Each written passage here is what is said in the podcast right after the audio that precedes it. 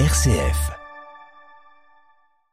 Mesdames et messieurs, c'est presque fait entrer l'accusé ce matin avec Viviane Perret. Bonjour Viviane. Bonjour Bruno Fuma. Ce matin, vous évoquez une affaire de lettres anonymes empoisonnant la vie des habitants de Tulle en Corrèze avec une particularité et de taille, puisque cette affaire popularisera le mot corbeau.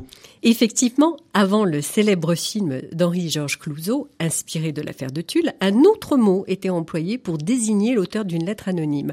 On disait anonymographe.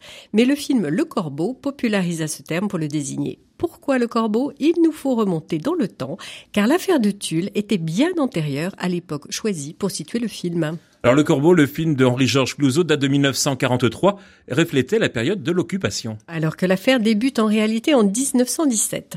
Nous sommes à Tulle, en Corrèze, et une pluie de lettres va s'abattre sur la ville. Lors du procès, on en versera 110 au dossier. Et lorsque je dis une pluie, ce n'est pas tout à fait une métaphore, car ces fameuses lettres anonymes ne sont pas envoyées à des destinataires précis, mais déposées un petit peu au bonheur la chance sur les trottoirs, les rebords de fenêtres, les troncs d'église, les paniers des ménagères.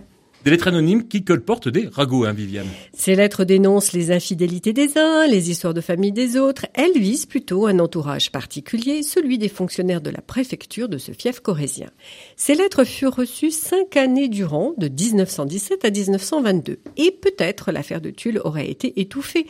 Mais la mort d'un greffier préfectoral qui perd la raison après réception d'une lettre la rend publique. La presse à scandale s'empare de l'histoire et tout le monde suspecte son voisin. Et Viviane, l'atmosphère devient donc irrespirable. Surtout pour la femme du préfet, qui n'avait jamais été calomniée dans les lettres. On la soupçonne.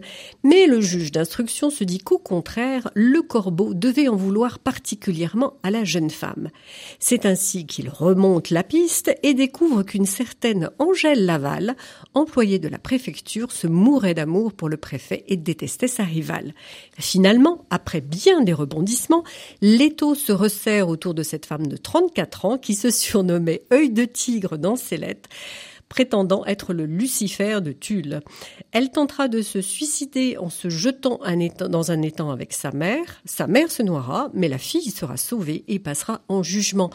Elle écopa d'un mois de prison et d'une amende, se présentant devant ses juges habillés et voilés de noir, cet oiseau funèbre, selon le mot des journalistes, inspira ensuite le cinéaste Clouseau à utiliser le mot corbeau pour un auteur de lettres anonymes.